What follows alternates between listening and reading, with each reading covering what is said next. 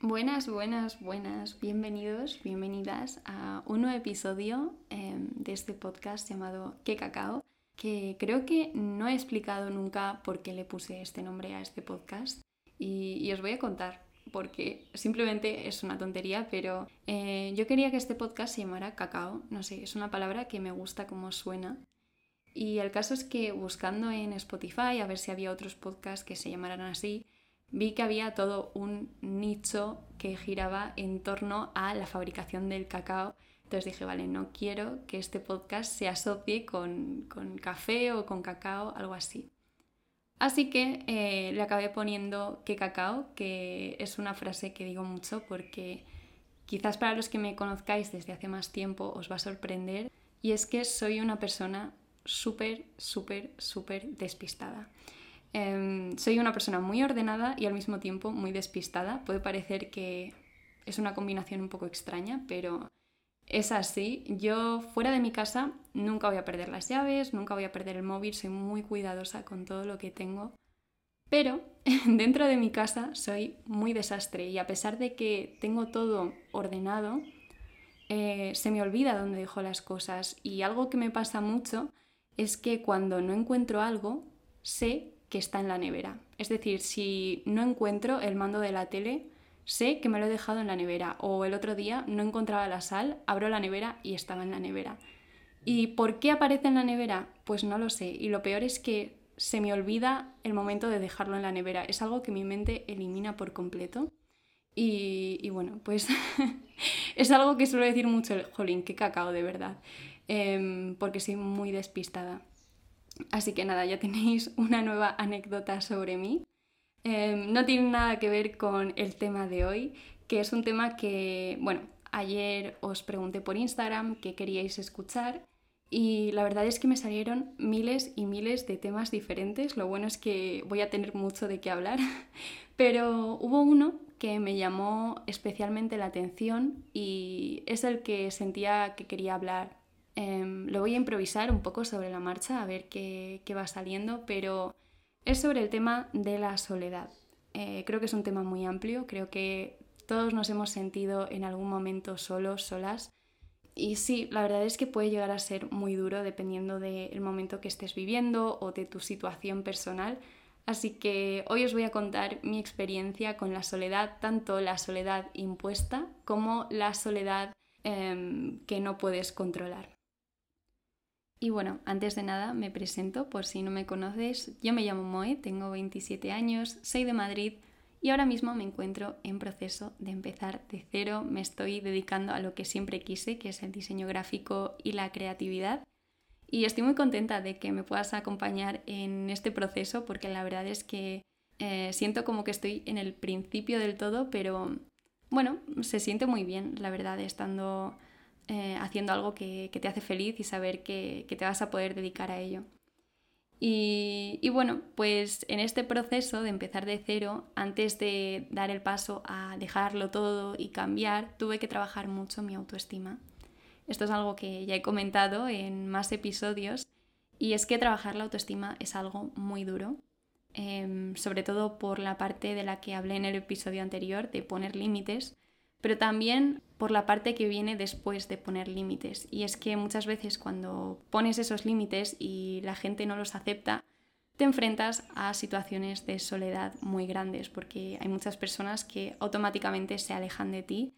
Em, y esto es muy duro al principio, pero cuando ya tienes la autoestima muy trabajada, aprendes que lo mejor para ti eh, es rodearte de, personas que, que te aprecien y que te valoren Em, y llegar ahí no es nada fácil. Em, yo me he sentido muy sola a lo largo de estos dos últimos años, no porque todo mi entorno desapareciera ni muchísimo menos, siempre he tenido pues a gente de confianza y a gente que me ha apoyado en este proceso, pero sí que es verdad que hay épocas en nuestra vida en la que nos podemos llegar a sentir bastante solos, ya sea porque nos imponemos nosotros esa soledad, que en ese caso muchas veces no se siente tan mal porque es algo que hemos decidido nosotros, pero hay otras ocasiones en nuestra vida en la que la soledad nos llega por X razones, no lo podemos controlar y nos encantaría pues estar acompañados y, no tiene por qué ser porque seamos personas dependientes de, de otras, sino porque a lo mejor se da la circunstancia en la que te gustaría estar con gente, pero por lo que sea que te esté pasando, no puedes. Así que en el episodio de hoy os voy a contar un poco mi experiencia con ambos sentimientos, tanto la soledad impuesta como la soledad eh, que te toca vivir por circunstancias y, bueno, pues cosas que, que me han ayudado en el proceso. Voy a empezar con la soledad impuesta, que es como esos momentos en los que decides que te apetece estar sola contigo misma y no te apetece interactuar con otras personas. No tiene por qué ser siempre así, pero sí que es cierto que hay veces que, pues no sé, que quieres tener el día entero para ti, em, estás muy saturada de todo lo que está pasando o pues de la gente, de que estás en una etapa muy estresante y dices, bueno, hoy quiero eh, dedicarme el día solo a mí, eh, va a ser mañana de mimos, eh, esta tarde me voy a ir a tomar un café yo sola a leerme este libro que lo tengo pendiente desde hace varios meses y, es una soledad que decides tú porque te apetece pasar tiempo contigo misma. Hay personas, porque esto le ha pasado a alguna amiga mía, que les da pánico o les daba pánico el sentarse en una cafetería, en un restaurante, a comer solas Em, porque es algo que nunca habían hecho y de hecho una amiga mía le pasaba y, para ella le suponía un esfuerzo enorme el hacerlo porque dependía más de, sus compañías. A mí, por ejemplo, eso nunca me ha llegado a pasar porque desde pequeña siempre he sido una persona muy solitaria y que se ha sentido muy a gusto consigo misma. Pero entiendo perfectamente que no todo el mundo tiene esa forma de ser. Eh, sé que esto es un problema para muchas personas, el, salir a hacer planes solos eh, es algo que no disfrutan y, y, lo puedo entender perfectamente. Y os voy a compartir algo que me pasa a mí y es que hay veces en las que siento que me apetece hacer un plan yo sola. Es decir, esto es algo que me pasa mucho, que a lo mejor llevo una época de mucho estrés y, he estado toda la semana trabajando y lo único que quiero es irme a una cafetería yo sola, leerme ese libro que llevo posponiendo durante meses o, llevarme la Switch y jugar a un videojuego y simplemente pasar tiempo conmigo misma fuera de mi casa y es algo que disfruto y que me lo pide el cuerpo. Y he de decir que ese sentimiento es muy diferente al sentimiento de, pues que a lo mejor un día, por lo que sea, necesito contarle algo a alguien o simplemente salir, tomarme un café, charlar, despejarme, es decir, necesito socializar y que por lo que sea, por circunstancias de la vida, nadie pueda ese día.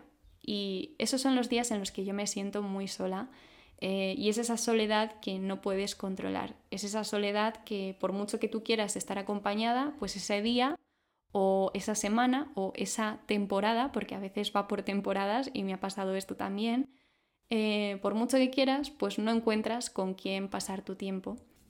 Y una cosa que tengo que decir, muy a diferencia de lo que hago cuando sí me apetece estar sola, que es salir y hacer esos planes sola, cuando me apetece estar acompañada, tengo comprobado, porque lo he probado muchas veces, que si salgo a hacer esos planes yo sola y veo a todo el mundo rodeado de sus amigos, de su familia, de sus parejas, y a mí me gustaría estar acompañada de gente, eh, esto me hace sentir muchísimo más sola. Es decir, a mí estos planes personalmente no me ayudan cuando de verdad me siento sola.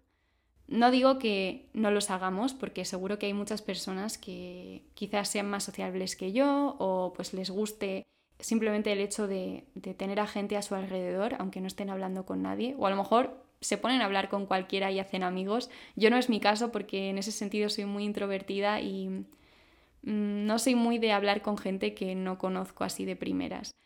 Pero sé que hay gente que enseguida sale y conoce a gente y, y le funciona esto. A mí personalmente no me funciona. Es decir, yo cuando tengo sentimiento de soledad porque quiero estar con alguien, pero no hay nadie en ese momento para mí, lo que más me ayuda en ese momento es dedicarme tiempo a mí. Es decir, dedicarle tiempo a cosas que me gustan y cosas que me gustan a mí, porque siento que durante muchos años en mi vida me alejé de todo aquello que me gustaba porque, como dije ya en un episodio anterior, Yo crecí en un entorno muy crítico que siempre infravaloró todo lo que yo hacía y todo lo que a mí me gustaba, que era el arte y la creatividad. Y efectivamente esto minó muchísimo mi autoestima e hizo que me alejara de todas esas cosas que a mí me gustaban y me olvidé de mí misma, me olvidé de mis hobbies y de alguna forma fue como que me abandoné un poco. Y cuando no tenía gente con quien socializar, pues el sentimiento de soledad era todavía más fuerte porque se me había olvidado qué cosas me gustaba hacer y qué cosas eh, me hacían sentir bien cuando no necesitaba nadie a mi lado. Pero creo que la parte más dura de la soledad es esa soledad que no puedes controlar. Es decir, esos momentos en los que te gustaría estar acompañada, te gustaría socializar, pero no puedes por la circunstancia que te esté tocando vivir y os voy a contar mi peor experiencia de soledad que he tenido, que fue una de las etapas más duras de mi vida y fue cuando me fui a vivir a Copenhague. Em, yo cuando terminé mi formación profesional en turismo me dieron la oportunidad de hacer las prácticas en Dinamarca. Y ese siempre había sido mi sueño, siempre había querido vivir en Dinamarca porque me parecía un país increíble, con muchísima calidad de vida, tenía muy buenas condiciones en el ámbito laboral, me gustaba mucho la gente, había estado ya en Copenhague un par de ocasiones y me gustaba muchísimo.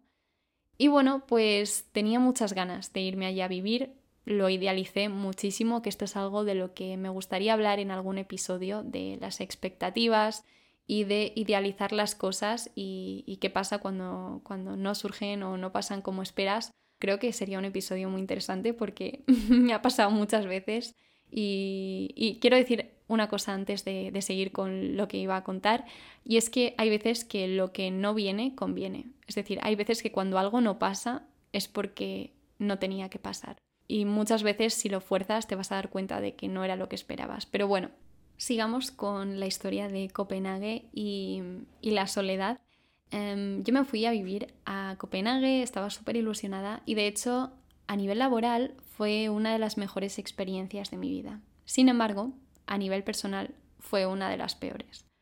Porque durante todos esos meses que estuve viviendo allí, me sentí completamente sola. Y además era una soledad que yo no podía controlar. Es decir, yo no tenía absolutamente ningún amigo allí, no coincidí en ninguna circunstancia en la que pudiera conocer a alguien. De hecho, me esforcé por em, ir a quedadas de estas de, pues, de grupos de extranjeros, de estudiantes, pero es que no llegué a conectar con nadie. Em, me costó muchísimo adaptarme porque además yo tenía unos horarios en los que yo siempre trabajaba cuando todo el mundo libraba y viceversa, cuando todo el mundo trabajaba yo libraba. Entonces era muy difícil coincidir con gente, era muy difícil pues em, planear algo con alguien.